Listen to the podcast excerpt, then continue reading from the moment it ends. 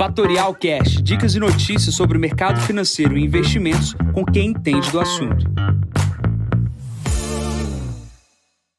Bom dia, Jansen Costa, assessor de investimentos da Fatorial. Vamos para mais visão de mercado. Hoje é o número 535. Hoje é dia 8 de julho, 6h20 da manhã. Dados de inflação no Brasil e desemprego nos Estados Unidos dão um tom desta sexta-feira. Começando aqui pela China, minério de ferro subindo 1% aqui neste horário. O que chama a atenção do país foi ontem, depois de eu ter feito podcast, ao, ao, aproximadamente ali próximo das 9 horas da manhã, 9 horas da noite na China, o ministro de Finanças ah, na China soltou ali o, o, a intenção ah, do famoso plano de infraestrutura chinês. Tá? É, isso seria os governos locais, que são os estados, e a possibilidade de emissão de 220 bilhões de dólares para investimentos em infraestrutura. Esse plano de infraestrutura é aquilo que a gente já vem comentando no podcast algumas vezes. Isso vai destravar ali a China para a compra de minério de ferro. Isso é mais uma pressão compradora no minério e a gente pode estar vendo ali uma recuperação do preço dos ativos ligados à commodity de minério. Tá? Então, ponto positivo aí para Vale do Rio Doce uh, ao longo do dia de ontem, né, que subiu aproximadamente 4%, e hoje deve ter mais um dia de alta do minério de ferro. Passando aqui rapidamente por Japão, o ex-ministro Shinzo Abe foi baleado né, ontem à noite, é, aqui do Brasil e na manhã do Japão. É, obviamente, isso chama atenção porque é um país que não tem esse histórico e a gente precisa acompanhar os desdobramentos desta, deste caso. Né? Obviamente, eu não tenho tantas notícias, mas chama atenção deste problema hoje. Plano para a Europa, mercados aqui operando em baixa, com próxima a, a queda de meio ponto percentual. Chama atenção na Europa foi a saída de Boris Johnson na Inglaterra, é, deixou de ser o primeiro-ministro. E, obviamente, é, chamo uh, todos aqui a lerem mais um relatório da Gaveco. Falei ontem sobre um relatório da Gaveco, agora falo sobre outro relatório um pouco mais antigo, mas quem me chamou a atenção sobre o relatório foi o Thiago Salomão, o antigo uh, fundador aí do Stock Pickers, que é um excelente podcast de informações tanto para as pessoas do mercado, tanto quanto para os clientes. E ele soltou ali no Twitter dele essa, essa, essa, esse relatório da Gaveco de janeiro, deixando claro ali que, que o problema é geopolítico e não apenas uh, um problema uh, econômico. Né? Então a gente precisa resolver o problema geopolítico para a gente resolver o problema da inflação global. Né? Plano para os Estados Unidos, aqui vale ressaltar mais uma leitura de uma carta de gestoras. É, aqui eu vou falar agora da ASA.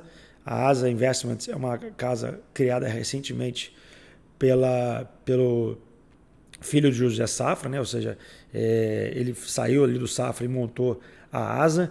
A gestora tem um fundo que é o flagship dela, que é a Asa Red, e esse fundo está dando já no ano uma rentabilidade bastante expressiva. Né? Ele faz bastante propaganda aqui no valor na parte da manhã, quem nunca viu, é, vale dar uma olhadinha. A rentabilidade já está acima de 35% no ano. Basicamente, o fundo vem ganhando dinheiro com a abertura da taxa de juros nos Estados Unidos. Mês passado ganhou 5%. O que me chama atenção na carta é mais uma gestora comparando o problema atual do mundo com 1970. 1970 é, e a abertura de juros nos Estados Unidos, a subida de juros é, para casa de 20%. Então chama aí a atenção da leitura do livro do presidente do Banco Central da época, que era o Volcker, é, mas ele faz a distinção entre os ciclos. Né? Ou seja, em 1970 a gente teve um aumento dos ciclos de commodities também que pressionou ali a inflação global, porém, naquele momento as expectativas de inflação estavam ainda uh, estavam desancoradas, coisas que nesse momento ainda estão ancoradas.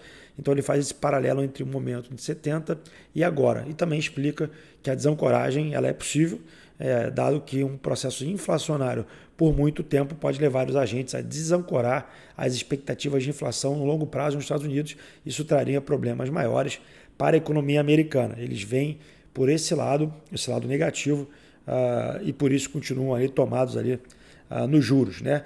É, obviamente com uma posição menor, dado todo o movimento já de subida recente. Tá? Então vale a pena ler a carta. Quem não tem, eu tenho acesso à carta. Essa carta é pública. É, quem estiver ouvindo aqui o podcast é, e tiver o seu assessor aqui na Fatorial, basta pedir que ele vai enviar para vocês na sequência. Olhando aqui para o Brasil, é, chama atenção de um novo M&A da Ambipar. Tá? A Ambipar fez uma, uma, uma joint venture uh, para listar uma subsidiária nos Estados Unidos ontem. O papel subiu quase 15% durante o dia e hoje sai nova notícia de aquisição. Então, a Ambipar fazendo aquilo que, que, que busca no crescimento através de aquisições.